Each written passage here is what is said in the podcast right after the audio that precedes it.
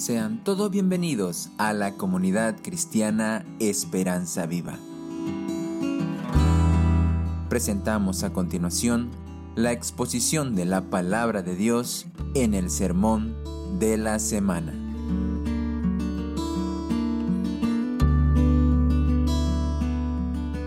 Eh, le preguntaron a un niño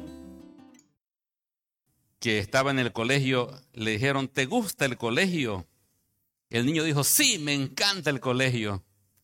¿Y qué es lo que más te gusta del colegio? Las vacaciones, dice, ¿no? Las vacaciones. si no tuviera colegio no tendría vacaciones.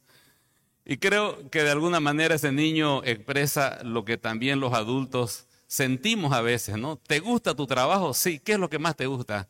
Los feriados y los viernes por la noche o sábado al mediodía, ¿no?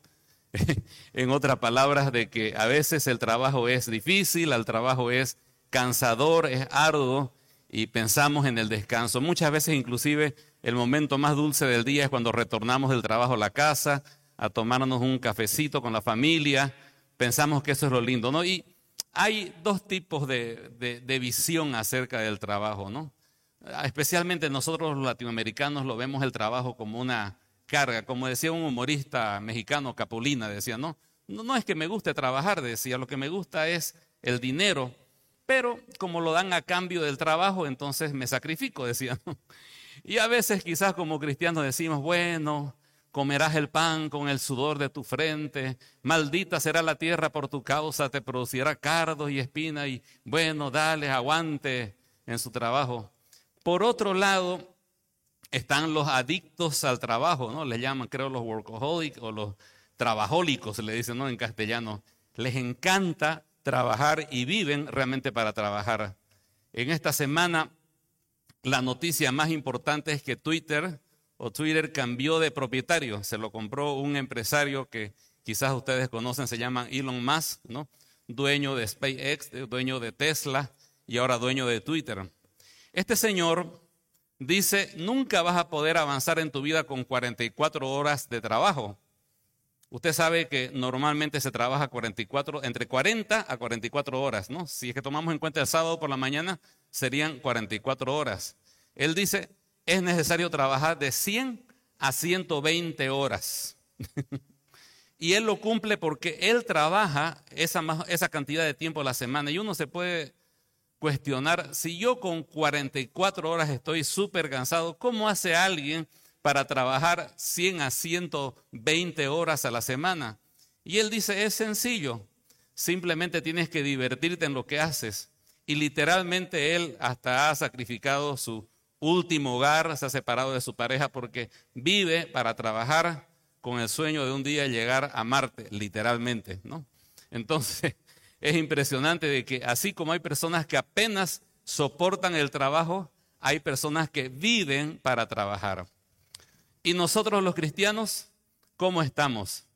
Yo veo que algo que ocurre en la familia cristiana es de que a veces vemos el tiempo del domingo en la mañana como hoy, el tiempo para el Señor, ¿no? Lo disfrutamos, levantamos la mano, oramos, alabamos, somos fortalecidos por la palabra, pero Llegamos a la casa, nos sacamos el sombrero de cristianos y el lunes por la mañana, bueno, esta semana sería el martes, nos ponemos el sombrero del trabajador, del gerente, del empleado y nos desconectamos completamente de lo espiritual. Es como que entráramos a otro mundo, al mundo real, decimos, ¿no? Y actuamos y vivimos como cualquier otra persona. Y no podemos conectar, como dice el tema de hoy, nuestra adoración del domingo con nuestro trabajo de lunes y entre semana. ¿Qué de usted? ¿Cómo lo ve el trabajo? Una pesada carga que hay que llevar, que ni modo es lo que Dios permitió. ¿O lo ve como el enfoque de su vida, trabajar y trabajar y trabajar? ¿O lo ve como algo secular? Bueno, allí Dios no tiene mucho que ver, más tiene que ver mis decisiones, mi capacidad profesional, eh, los negocios. No siempre se puede ser un buen cristiano, ya lo sabemos. ¿Cómo lo ve el trabajo usted? Mi deseo en esta mañana es que a través de lo que vamos a ver en la palabra del Señor, usted pueda conectar este tiempo tan precioso que hemos tenido de adoración y quizás Dios quiera el tiempo que usted tiene en lo personal, en su tiempo devocional, con esas ocho horas o más horas diarias que pasa frente a personas haciendo alguna actividad productiva, siendo quizás de beneficio para la sociedad, pero que ese tiempo también sea otro tiempo de adoración. ¿Me permite orar para que el Señor bendiga este tiempo y luego ya arrancamos?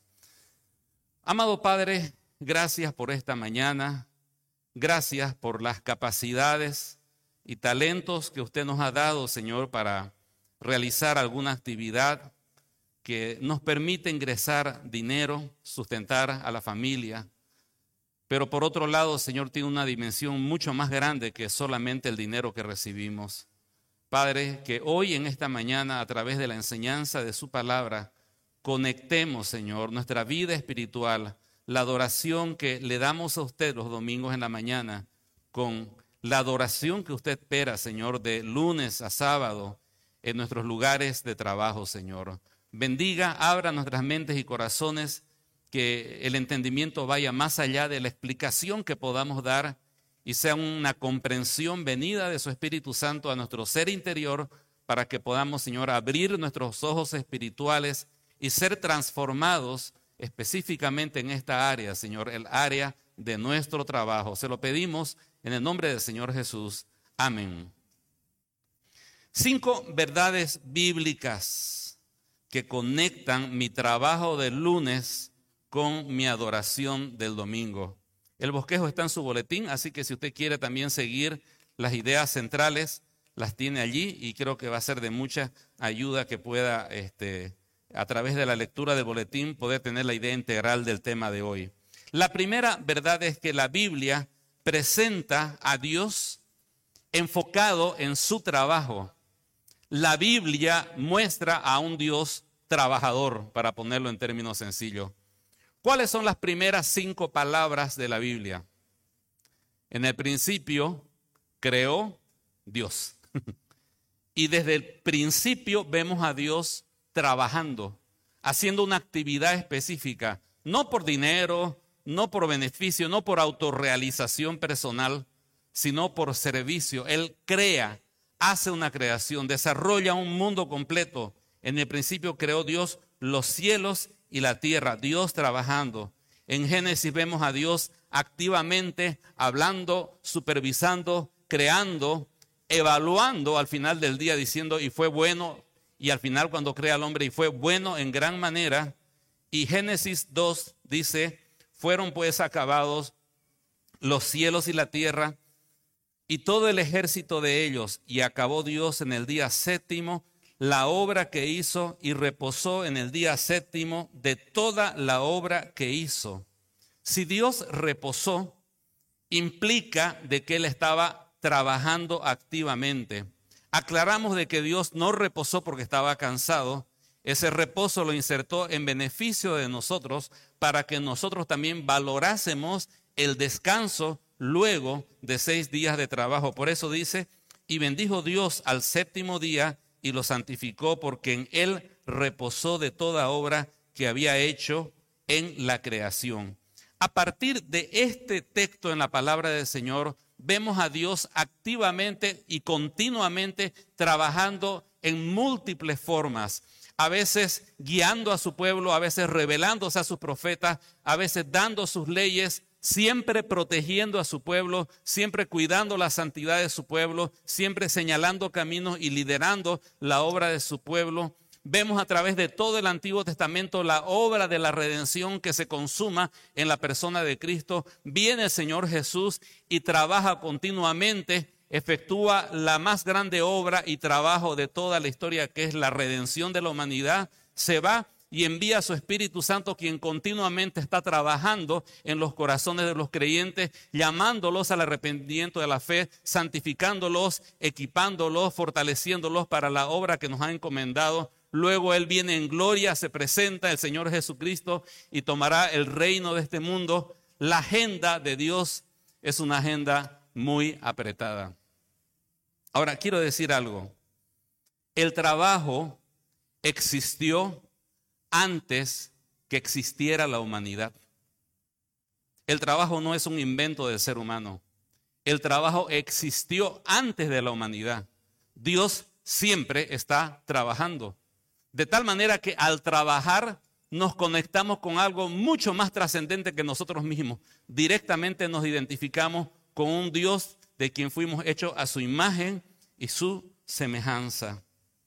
Luego, cuando vino el Señor Jesús, nadie lo vio a Dios jamás, dice la palabra, pero el unigénito Hijo, mirando a Jesucristo, conocemos al Padre y entendemos el carácter y el corazón del Padre. ¿Y cómo era el Señor Jesucristo respecto al trabajo? Continuamente lo vemos trabajando, trabajando y también a veces descansando plácidamente después de un día fuerte de trabajo. Pero la agenda que manejaba el Señor Jesucristo, y lo hemos predicado en otras ocasiones, era una agenda muy, muy intensa. Él dijo, Jesús le respondió, me es necesario hacer las obras del que me envió, entre tanto que el día dura, la noche viene cuando nadie puede trabajar. El Señor se identificó a sí mismo como una persona que trabajaba. Él a través de su vida validó todos los oficios, tanto los espirituales, como les llamamos, como los oficios físicos. Como ser espiritual, Él efectuó la obra de la redención, hablaremos de eso luego, pero también Él hizo cosas sencillas, fue carpintero y validó el trabajo manual de construir cosas con sus manos. En cierta ocasión les cocinó a sus discípulos un pescado a la chapapa, a la parrilla y validó el trabajo de la cocina. Luego lavó los pies de sus discípulos en cierto momento y validó el trabajo de los esclavos de aquella época que hacían esa labor de lavar los pies de las personas. De hecho, que él se identificó a sí mismo como el siervo de Dios. ¿Y qué hace un siervo? Un siervo trabaja incesantemente bajo las órdenes de otra persona que es su dueño. Él se identificó y se hizo a sí mismo siervo, hecho semejante a los hombres, dice Filipenses. Y su trabajo más importante que él realizó no fue sanar a los enfermos, predicar la palabra o hacer alguna otra obra. El trabajo más importante que él hizo fue la redención de la humanidad. Y lo hizo a través de un servicio vil, humillante, desagradable y doloroso. Morir en la cruz por nosotros. Ese fue un trabajo que él hizo. Quitémonos de la mente la idea de que el trabajo me tiene que producir placer. Al Señor no le produjo ningún, ningún, ningún placer venir a este mundo y ir a una cruz y morir, ser flagelado, ser humillado, ya usted sabe. Hace poco celebrábamos la Semana Santa. El Señor, nuestro Dios, nuestro Señor Jesucristo, sabe lo que es trabajar en algo extremadamente desagradable y hacerlo con excelencia por amor a todos nosotros. Y finalmente, cuando Él terminó la obra de la redención, sus últimas palabras antes de expirar fue, consumado es. Son las palabras que designan a alguien que ha terminado bien su trabajo, el trabajo de la redención. De tal manera, mi querido hermano, que su trabajo que usted hace, conéctelo, sea taxista, empresario, ama de casa, lo que sea. Cada vez que usted enfrenta y encara su trabajo entre semana, está enlazándose e identificándose con algo eterno que existió antes de la humanidad, con nuestro Dios, quien es una persona que continuamente trabaja. Él creó el trabajo, Él trabaja. Y cada vez que trabajamos, nos identificamos con el Señor. Dice Efesios 5.1, sed pues imitadores de Dios como hijos amados. Y en este aspecto hay algo muy importante en lo cual usted y yo podemos imitar a Dios sea la tienda que tengo que manejar o el negocio, sea la cocina para la ama de casa, el taxi o sea yo un albañil o un empresario, debo imitar a Dios. Él trabaja, Él trabajó, en este momento Él trabaja por mí. Y debemos imitar las palabras del Señor. Mi Padre trabaja y yo trabajo. Y el trabajo que hago, aunque no sea espiritual, es algo que Dios ha diseñado para mí. Y eso nos lleva a la segunda al segundo pensamiento, a la segunda verdad bíblica, fuimos creados a la imagen de Dios para, para trabajar. Hay una película animada que se llama Wale, ¿no? De un robot. Quizás usted la ha visto, o si tiene niños, seguro que la ha visto. Pero plantea una pregunta existencial. ¿Para qué existe la humanidad? Resulta que en este punto futurista de, la humanidad, según esta película, los seres humanos han tenido que ser sacados de la Tierra por un problema de radiación o algo así. Y allá arriba, este, pues no tienen ningún oficio. Lo único que hacen es mirar pantallas y los robots les traen comida, les traen bebida y hacen todo el trabajo que tienen que hacer. Los robots hacen todo el trabajo y ellos están allí sentados. Están gordos, rechonchos, obesos, aparentemente con la figura de un bebé. Y uno mira esa película y dice, realmente para eso hemos sido creados, para ser servidos y para estar allí gordos, rollizos, mirando pantallas, tomando Coca-Cola y comiendo nachos. Ah, algunos dirían sí, digamos, ¿no? Pero realmente esa no es la vida que Dios quiere que vivamos. Dios nos creó no para observar lo que pasa, sino para interactuar con el mundo en el cual Él nos creó. Lo dice su palabra en Génesis 1, versículo 26. Entonces dijo Dios, hagamos al hombre a nuestra imagen conforme a nuestra semejanza. Ahora, asocie esa frase conforme a nuestra semejanza con lo que va a decir a continuación. Y señoré en los peces del mar, en las bestias, en la tierra, etc. Y más abajo en el versículo 28 dice, y los bendijo y les dijo, fructificad y multiplicaos, llenad la tierra, sojuzgad y señoread. Noten que eh, la realidad enseñada en la palabra que, Dios, que el hombre creó o fue creado a la imagen y semejanza de Dios, viene conectada con la tarea que Dios le da al hombre, que es de sojuzgar, se repite una vez, y señorear, dos veces se habla en este mismo texto, la tierra. Esas palabras, resumiéndolas para no entrar en detalles, hablan de la tarea de gobierno y de administración que Dios ha dado a la humanidad. Dios ha dado al hombre capacidades increíbles, somos completamente diferentes a todo lo que existe en el planeta, pero esas capacidades que Dios nos ha dado nos permiten gobernar este mundo, nos permiten moldearlo y llevarlo según los propósitos de Dios para nuestro beneficio y para la gloria de Dios. Lastimosamente no es lo que normalmente ocurre en un mundo que ha caído en el pecado. Pero por otro lado, sin perder lo que, eh, de la mente lo que acabo de decirle, lea por favor en Génesis 2.15. Tomó pues Jehová Dios al hombre y lo puso en el huerto. Ahora, ya no dice aquí para señorear ni sojuzgar. Vean las palabras que utiliza, para que lo labrara y lo guardase. En el original esta palabra labrar significa servir al nivel de un esclavo. Interesante, ¿no es cierto? El hombre está colocado como un esclavo para servir a la creación. Y cuando habla de guardar, habla de proteger, de cuidar algo valioso que hay que mantenerlo bien, como cuando una guardia vigila la bóveda de un banco. ¿Entiende? Ahora, asocie las dos comisiones que Dios da al hombre, señorear y sojuzgar cuidar como si fuera un esclavo y proteger. Unámosla en una sola cosa. Dios nos ha puesto como gobernantes y como esclavos a la vez de esta de este mundo para poder realmente llevarlo hasta su fin último a través de la ciencia, a través del arte, a través del deporte, a través de los descubrimientos, a través de la técnica, a través de todas las cosas, la política. Dios desea que utilicemos todas esas cosas para gobernar el mundo y para servir al mundo. Lo primero nos ayuda a asumir nuestro rol frente al mundo de liderizarlo, liderarlo. Y lo segundo nos lleva a cuidar la ecología, a cuidar el planeta, a cuidar el agua y los animales. Somos colocados para proteger este mundo que Dios nos ha dado. De tal manera, mi querido hermano y hermana, no sé qué hará usted. Algunos de ustedes los conozco y podría decir cada uno sus profesiones y las actividades que realizan.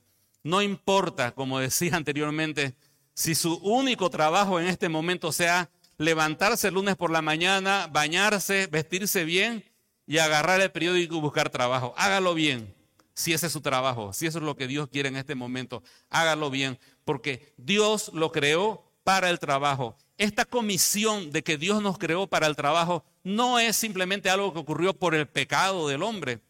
Note de que antes de que entrara el pecado, Dios ya le había dado trabajo al hombre. El trabajo no tiene nada que ver con el pecado. El pecado un poco lo embromó, pero era antes del pecado. Por otro lado, el trabajo no es algo que el hombre eligió, es algo que Dios eligió para el hombre.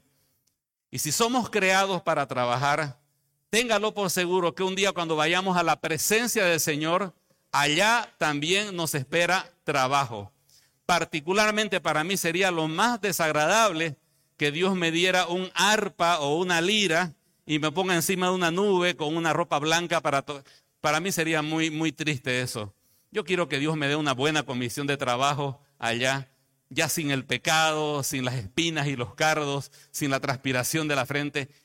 Realmente hacer lo que Dios quiere que hagamos. El trabajo es el plan de Dios para la humanidad. Bien, ahora, la tercera verdad es que bíblicamente no existe el trabajo sagrado, el que hacen los pastores, los misioneros, los siervos de Dios, los ancianos de la iglesia, los clérigos, y el trabajo secular, mundano, pecaminoso y carnal. No existe esa división. Esa división la hemos creado nosotros en nuestra mente. ¿Cuántas veces escucho hermanos que me dicen lo siguiente? ¿Sabe qué, pastor? Me gustaría dejar mi trabajo porque siento que no estoy haciendo nada con mi vida y dedicarme completamente al ministerio. Lo he escuchado muchas veces, yo lo dije porque sentí del Señor un llamado para dar ese paso y heme aquí a tiempo completo sirviendo al Señor en este momento. Y gloria a Dios por todas las personas que Él llama a servir a tiempo completo, porque esa es la comisión que Dios le ha dado, pero no es un privilegio que me pone por encima de los demás, Pablo dice, me es impuesta la necesidad de predicar el Evangelio. Ay de mí si no cumplo mi tarea. Pero a mí me dio eso y a otro hermano Dios le dio de ser un empresario. A una hermana le ha dado el privilegio de cuidar esas criaturas y proyectarlas para bendición de la humanidad y la gloria de Dios. Entonces no hay un trabajo secular y voy a argumentar por qué. Y quiero que quitemos esa mentalidad de nuestra mente porque nos perjudica. Por un lado, personas como yo podemos sentirnos muy orgullosas y distantes de los demás en la tarea sagrada que Dios nos ha dado. Y por otro lado, puede llevar a hermanos a pensar de que si no pueden servir al Señor a tiempo completo, están quemando su vida en algo que no vale la pena. En primer lugar, podemos afirmar de que no existe trabajo secular y trabajo santo porque la Biblia jamás enseña semejante cosa. No hay ninguna base bíblica especialmente en el Nuevo Testamento, que enseñe que un oficio sea más santo que otro oficio. Y usted me dirá, ah, pero ¿cómo en el Antiguo Testamento los sacerdotes eran santificados y eran santos para Dios? Ojo, ese era el Antiguo Testamento. Y en el Antiguo Testamento daban los sacerdotes y el pueblo, ¿no es cierto? Pero cuando vino la redención por medio de Cristo, todos los creyentes somos sacerdotes y tenemos la misma responsabilidad ante de Dios por lo tanto, todo lo que hagamos, si es que Dios nos los ha comisionado, es santo, aun cuando sea manejar un taxi. Por otro lado, la idea de lo secular viene desde la caída. Antes de la caída, todo era para Dios. Dios tenía injerencia en todos los aspectos de la vida del hombre. Pero cuando viene la tentación, si comes de este fruto, no necesitas a Dios en tu ecuación. Puedes vivir tu vida sin Él y ser exitoso. A partir de ese momento hemos creado lo secular que básicamente significa decirle, Dios, tú no tienes entrada acá, esto lo manejo yo con mis capacidades, mi profesión, mi, inteligencia, esto lo manejo yo. Lo tuyo es la iglesia, lo tuyo son los cultos, lo tuyo es la lectura de la Biblia y los cánticos.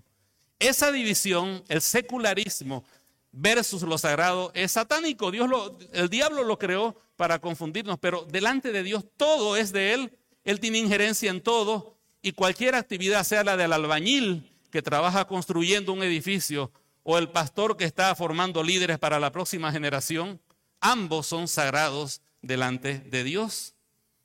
Alguno me dirá, pero ¿no dice acaso en 1 Timoteo 3.1 que el que anhela obispado buena obra desea? ¿No está diciendo que el trabajo del pastor es mejor que los demás? No. En primer lugar, el texto de 1 Timoteo 3.1 iba dirigido a cientos y miles de hermanos líderes de iglesia que en una época de persecución se dedicaban a su trabajo más de ocho horas al día, se lo aseguro, y el tiempo libre que tenían lo dedicaban como ancianos para servir en las iglesias. Por lo tanto, no se aplica a las personas que trabajan a tiempo completo. Y cuando dice buena obra desea, no está hablando en relación al trabajo de albañil o de empresario, sino está diciendo, eh, si tú en lugar de ser ujier en la puerta, o si tú en lugar de ser líder de jóvenes, o si tú en lugar de ser, qué sé yo, músico en el Ministerio de Alabanza, deseas ser obispo o anciano o pastor de la iglesia, excelente, es una buena obra, pero no está diciendo, no está poniendo esto versus la actividad laboral que realizamos entre semanas, sino esto versus otro ministerio que realizamos en la iglesia. ¿Queda claro? Por otro lado, hablando de buenas obras, dice que Dios nos ha llamado a todos para buenas obras, las cuales Dios preparó de antemano para que anduviésemos en ellas. Efesios 5.10, Efesios 2.10. Y esas buenas obras incluyen la actividad laboral que tenemos que realizar entre semanas. Parte de esas buenas obras no tiene que ver simplemente con lo que hago dentro de la iglesia o para la iglesia, sino lo que hago en mi trabajo. Colosenses 3:23 me enseña que no importa que si construyo una casa, si soy maestro en un colegio o si soy misionero en un país lejos de, de donde yo nací, todo lo puedo hacer de corazón para el Señor, para la gloria de Dios. Finalmente quiero decirle, Pablo, una de las palabras que él utilizaba para referirse al creyente era santo. Cada una de las epístolas que él escribe comienza a los santos, santificados, llamados a ser santos. Santo significa separado. Por ejemplo, hemos santificado ese teclado, lo compramos hace unos meses atrás y ese teclado no va a escuchar a usted amenizar ninguna, con ninguna música mundana o cosas raras así. Está apartado para el servicio del Señor. De la misma manera, usted y yo hemos sido apartados para el Señor. Y si usted ha sido apartado, también su puesto de ingeniero en la empresa, su lugar como cocinero en un restaurante, también ha sido separado para Dios. Así que ha sido separado usted, diríamos en términos un poquito medio medios populares, patas y todos hemos sido separados para el Señor. Su trabajo también está separado, santificado para el Señor. Así que no existe trabajo secular y trabajo santo. No es más santo el trabajo del albañil que el trabajo del pastor. Cada uno Dios lo llamó como lo llamó para su gloria. Y si usted está cocinando, manejando un taxi, reparando motores, labrando la tierra, usted ya está sirviendo a Dios en ese trabajo. Usted ya está viviendo por fe en ese trabajo. Usted está siendo un elemento de bendición. Usted ya es un predicador para todas esas personas que le rodean, que son sus colegas. Y si alguno de ellos se convierte, usted es el pastor de esas personas para que pueda edificarlas en el discipulado. Así que ya está sirviendo al Señor a través del trabajo que está haciendo. Amén. No hay división entre lo secular y lo sagrado. Todo es santo para aquel que ha sido santificado por Cristo. En cuarto lugar, mi trabajo es una herramienta que Dios usa para transformarme. Creo, y charlaba con un hermano a la salida del primer turno, que el primer punto que deberíamos dar eh, en nuestro trabajo es quitar de la mente de que el trabajo es algo mío o algo secular y empezar a involucrar a Dios en mi trabajo. Llegar al trabajo y decir, Señor, ¿cómo te puedo glorificar, ¿cómo puede ser parte de todo esto? Reconozco que me he secularizado y aquí como que tú no tienes entrada, Señor, pero ahora quiero que tú seas mi jefe, ¿no? Quiero que seas parte de este mi negocio, de mi actividad. Y quiero empezar a ver cómo tú quieres manejar esto para tus propósitos, Señor. Abro la entrada de mi trabajo para ti. Creo que ese es el primer paso. Si no hacemos eso, nos perderemos, y a nadie le gusta perder, nos perderemos una preciosa oportunidad que Dios tiene para transformar nuestro corazón. Y sospecho de que muchos nos hemos endurecido en nuestra vida espiritual o nos hemos estancado en nuestra vida espiritual porque pensamos que lo de Dios es lo de la iglesia y los ministerios y lo de acá lo manejamos fuera de Dios. Y Dios quiere utilizar mi trabajo y las circunstancias que rodean a mi trabajo para transformar mi corazón. Le voy a poner un ejemplo. ¿Cuántas veces ha tenido un fracaso en su trabajo? Hizo un mal trabajo, fue reprendido tuvo un choque en su vehículo cuando estaba llevando un pasajero. ¿Quién no le ha pasado ese tipo de cosas en el trabajo? ¿Cómo se sintió? No valgo nada, parece que no soy muy bueno. ¿Quién no ha sentido envidia por un colega que lo han ascendido y usted dice, creo que eso me pertenecía a mí? Es allí donde Dios quiere trabajar en mi corazón, ¿entiende? Y si no puedo ver eso como oportunidades que Dios quiere utilizar para transformar mi vida, me perderé de ser realmente transformado. Por otro lado, ¿quién nos ha sentido exitoso cuando cerró un negocio y entraron 10 mil dólares a la cuenta? ¿No? ¡Wow! Un gran negocio. Y sentimos que valemos todo y que tenemos el mundo por delante porque hay otros tres en cierre. Y sentimos que valemos lo que ganamos, ¿sabe? Dios quiere trabajar allí. Dios quiere trabajar. Él no quiere que mi trabajo sea el significado ni lo que le dé valor a mi vida. Él quiere ser el significado, el valor y el propósito de mi vida. ¿O cuántas veces o dónde es el lugar donde más somos tentados a transgredir las leyes de Dios? Algunos de nosotros nos enfrentamos a diario con tentaciones para mentir, para exagerar, para falsear, para irse por el costado de la ley. ¿Dónde? En el trabajo. E inclusive muchos hemos dicho, bueno, mi trabajo es una cosa y mi vida espiritual es otra. No sé cómo hemos logrado hacer semejante división, esa dualidad de, de identidad. Pero ¿dónde es puesta a prueba mi ética? En el trabajo. ¿Dónde experimento más tentaciones? Hay más probabilidad de que un hombre sea infiel a su esposa con personas, con mujeres de su trabajo y lo propio para las mujeres que trabajan. Eh, en el trabajo hay tentaciones. Y es allí donde Dios quiere trabajar. ¿Me entiende? O sea, el trabajo es más que generar dinero. Es el lugar donde paso la mayor parte de mi vida, ocho o nueve o diez horas al día, donde realmente se someten a prueba todos mis pensamientos, mis ideas, mis conocimientos, mi fe, mi visión, todo es puesto a prueba. Y si yo no permito que Dios ingrese en esa área, pues no seré transformado. Dios tiene que tomar mi trabajo, tomar mi corazón y en medio de mi trabajo transformarme. Una lectura rápida, no una explicación, sino una lectura rápida de Efesios 6, del 5 al 8, que es el texto que utilizamos normalmente en Bienvenido a casa para hablar acerca del trabajo, muestra la trascendencia eterna del trabajo. Dice, obedeced a vuestros amos con temor y temblor. Aunque habla de siervos y amos, fácilmente podríamos poner aquí jefes y empleados. Y estamos hablando de las relaciones obrero-patronales y cómo se debe manejar según la palabra del Señor. Cámbiele la palabra eh, siervos por obreros. Obreros, obedeced a vuestros jefes terrenales con temor y temblor. Esa palabra temor y temblor significa mucho respeto. Como cuando le dicen, fulanito, toma esta, esta maleta o este maletín, tiene un millón de bolivianos. Ve y deposítala en el banco. ¿Cómo sale usted? Se detiene a comer una salteña, anda por ahí con la... No. Ahí entra el temor y temblor. El respeto a, lo que estoy manejando es algo sagrado, es algo grande. Y aquí dice que debemos encarar nuestra vida laboral con ese respeto. ¿Dónde más se habla de que debo tener temor y temblor? Filipenses 2.12, ¿no? Obedeced y ocupaos de vuestra salvación con temor y temblor. Asociemos los dos versículos.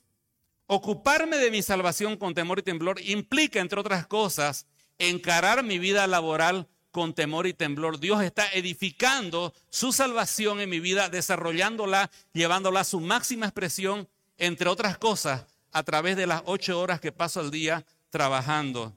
Y podríamos decir de muchas cosas, con sencillez en vuestro corazón habla de honestidad, como a Cristo, no para los hombres. Habla del propósito de nuestro trabajo es Cristo. De corazón haciendo la voluntad de Dios, me está diciendo que es en el trabajo un lugar donde de manera prioritaria debería buscar la voluntad de Dios en las decisiones diarias de ventas, de agencia, de cocinar, de lo que sea. Y cuando me choco en el auto también necesito escuchar la voluntad de Dios para saber cómo voy a manejar esa situación. Sirviendo de buena voluntad como para el Señor y no para los hombres sabiendo que el bien que cada uno hiciere recibirá del Señor, sea siervo, sea libre. La recompensa viene del Señor. Mi recompensa no es el sueldo a fin de mes. Mi recompensa por mi trabajo la del Señor. El sueldo es la yapa. que viene después, ¿entiendes? Pero el enfoque de mi vida es el Señor. Si miráramos y unimos las partes que menciona Cristo en, en esta, este corto texto de Efesios 6 del 5 al 8, dice, como a Cristo, siervos de Cristo, haciendo la voluntad de Dios, como al Señor recibirá del Señor. Noten cómo reiteradamente el apóstol habla el Señor, el Señor, el Señor. Y nos está indicando algo muy sencillo.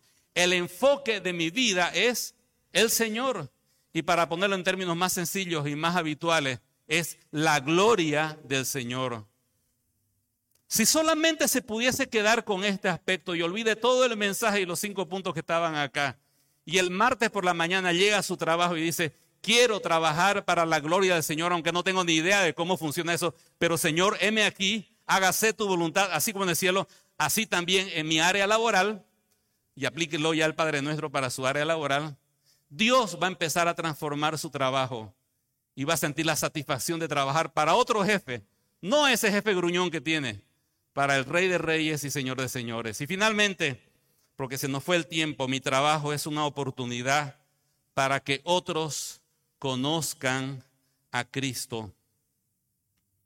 Dios ha puesto a cada uno de nosotros en ciertos lugares y trabajos en contacto con personas que ningún pastor, predicador, ni radio, ni emisora, ni Facebook pueden alcanzar. Y usted los tiene a su alcance. Usted tiene la oportunidad de llegar a esas personas con el mensaje del Evangelio, aun cuando sean personas realmente complicadas. Estuve comentando en el anterior turno de la historia de una hermanita que se llamaba Cristina allá en Estados Unidos de la iglesia del hermano John Burke. Resulta que Cristina era como su nombre era cristiana desde su niñez. Toda su vida había vivido en Cristianolandia, ¿no? Así que toda su vida era escuela dominical, predicaciones, eh, la iglesia, y realmente llevaba una vida recta. Pero su colega eh, era completamente diferente. Su colega era esas mujeres trepadoras que quieren escalar de cualquier modo que se jactaban de su excelencia profesional, pero cuando estaban en grupo de amigas se jactaba de su vida inmoral. Ni siquiera trataba de esconder de que tenía una vida inmoral. Como todas las personas en Austin, Texas, ella se jactaba de todas las inmoralidades que hacía entre semana y se jactaba de su éxito profesional. Stacy se dio cuenta que a Cristina le molestaba sus comentarios de sus aventuras de fin de semana y de una cana al aire que se echaba cada viernes en la noche. Y cuando se dio cuenta de eso, empezó a ser más incisiva, contándole deliberadamente todas sus aventuras sexuales, ¿no? Para molestarla más y notaba que producía ese efecto de rechazo. Y ella decía, Stacy no se merece ese aumento que le han dado, no se merece ese ascenso que le han dado. Y estaba con rabia en su corazón, Señor, ¿por qué no eres justo? Yo merecía ese ascenso, no esta mujer inmoral, esta pagana. Hasta que un día el Señor tocó su corazón y le mostró de que ella debería tener una actitud diferente, que ella no estaba reflejando, no era como Cristo en su trabajo, porque en un lugar donde tenemos que ser como Cristo es en el trabajo. Y se dio cuenta que tenía que cambiar su actitud. Oró y oró, y un día el Señor la guió a ir más allá de la oración y hacer algo. Un día Stacy dijo, tengo que viajar y no sé a quién dejar mis gatos. Yo te los cuido los gatos, Stacy. ¿En serio? Sí. Se los cuidó los gatos. No. Otro día se resfrió, no pudiera ir al trabajo. Está y ¿tenés alguien que te lleve la comida? No, mira, yo te la llevo. ¿no? Otro día la ascendieron de nuevo a Stacy y Cristina organizó una fiesta con todos los colegas de celebración por el nuevo logro de esta mujer. Y ella quedó impactada. Pasó el tiempo y motivada por una enseñanza en su iglesia, ella se sentó con Stacy a charlar. Era la primera vez que charlaban a profundidad. No iban a hablar del Evangelio ni de Cristo, simplemente querían abrir una oportunidad para llegar al corazón de Stacy. Le hizo dos preguntas.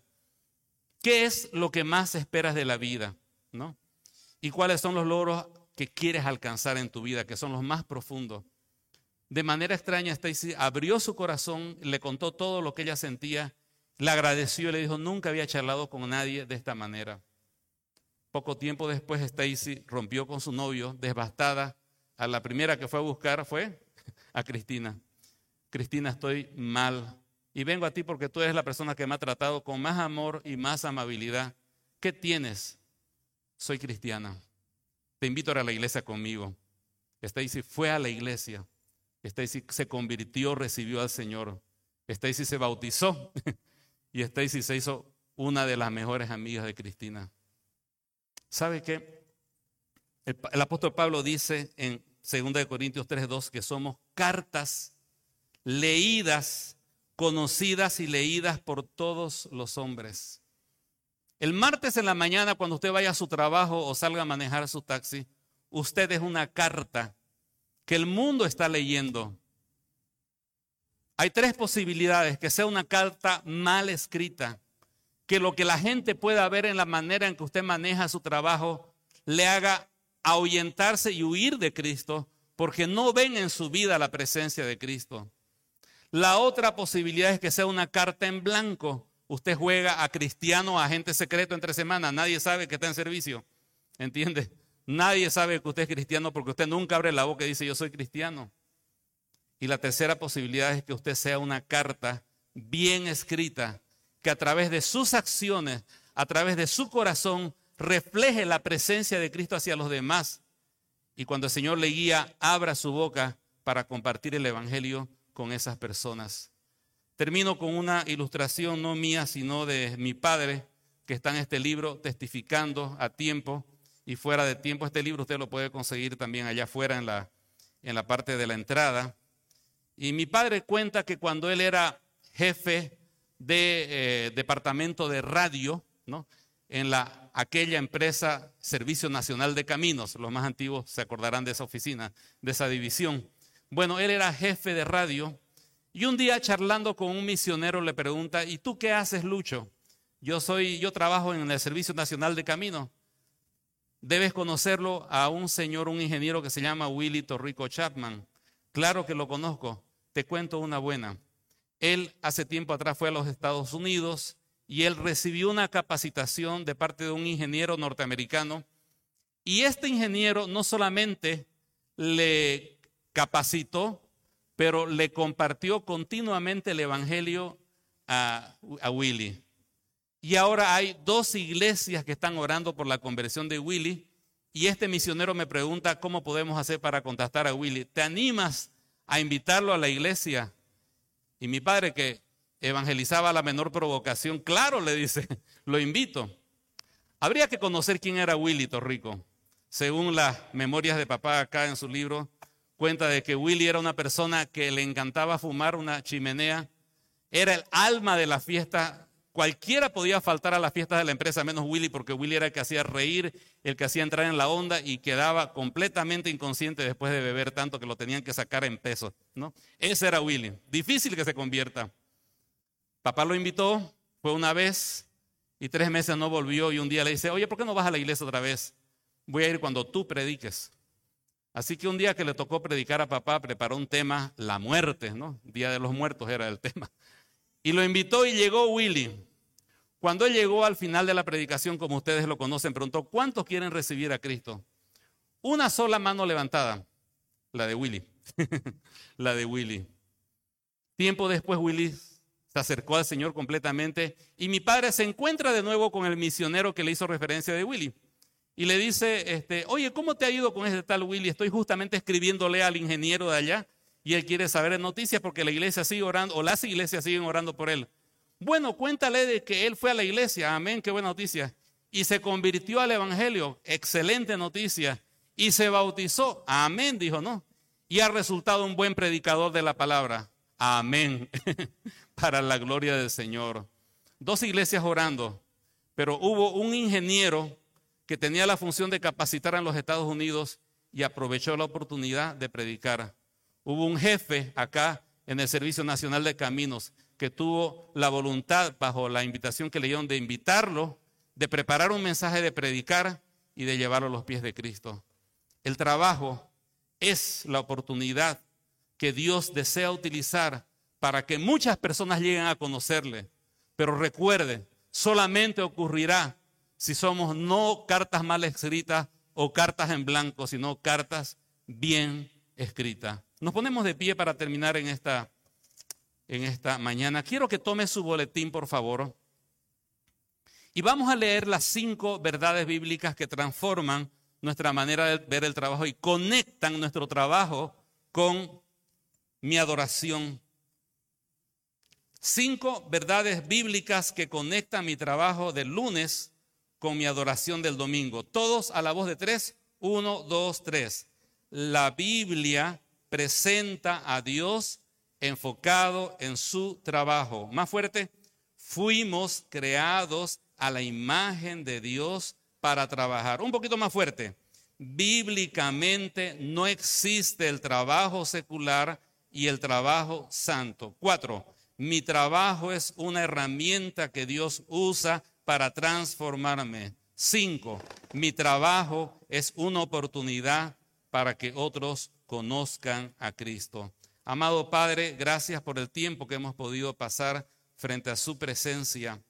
Oramos, Señor, por el puesto laboral de cada hermano y hermana aquí presente. Habemos, Señor, de diferentes actividades y oficios, Señor.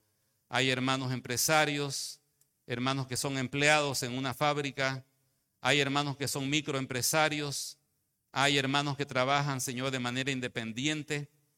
Hay preciosas hermanas que están educando a la futura generación al criar a sus hijos en casa y atenderlos. Y hay hermanos que están trabajando en buscar un trabajo.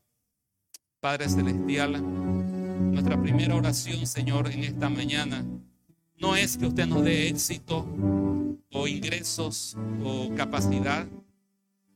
Oramos para que usted nos enseñe a conectar nuestra adoración del domingo con nuestro trabajo de lunes a sábado. Enséñenos, Señor, a hacerlo a usted parte de la actividad que realizamos. Es el lugar donde pasamos la mayor parte de nuestras vidas y nuestro tiempo. Que se conviertan en templos, en capillas, Señor. Que ese taxi que maneja el hermano sea su capilla de adoración, donde al ingresar el pasajero escuche música cristiana, vea un folleto o encuentre una conversación enfocada en Cristo. No solamente, Señor, que podamos hablar de Cristo, sino mostrar con nuestra conducta, nuestro amor, reflejar la presencia de Cristo. Pero también, Señor, oramos que usted bendiga a cada persona. Prospere, Señor, a cada uno lo que hace. Denos, Señor, la habilidad de José, de Daniel, Señor, de tantas personas que son ejemplo para nosotros en cuanto a una vida laboral exitosa, Señor. Y que a través de todo ello, Señor, usted sea glorificado. Se lo pedimos en el nombre del Señor Jesús. Amén.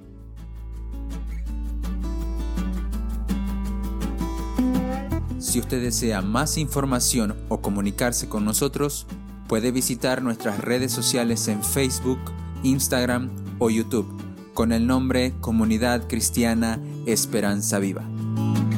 Desde Santa Cruz, Bolivia. Gracias por escucharnos. Hasta la próxima.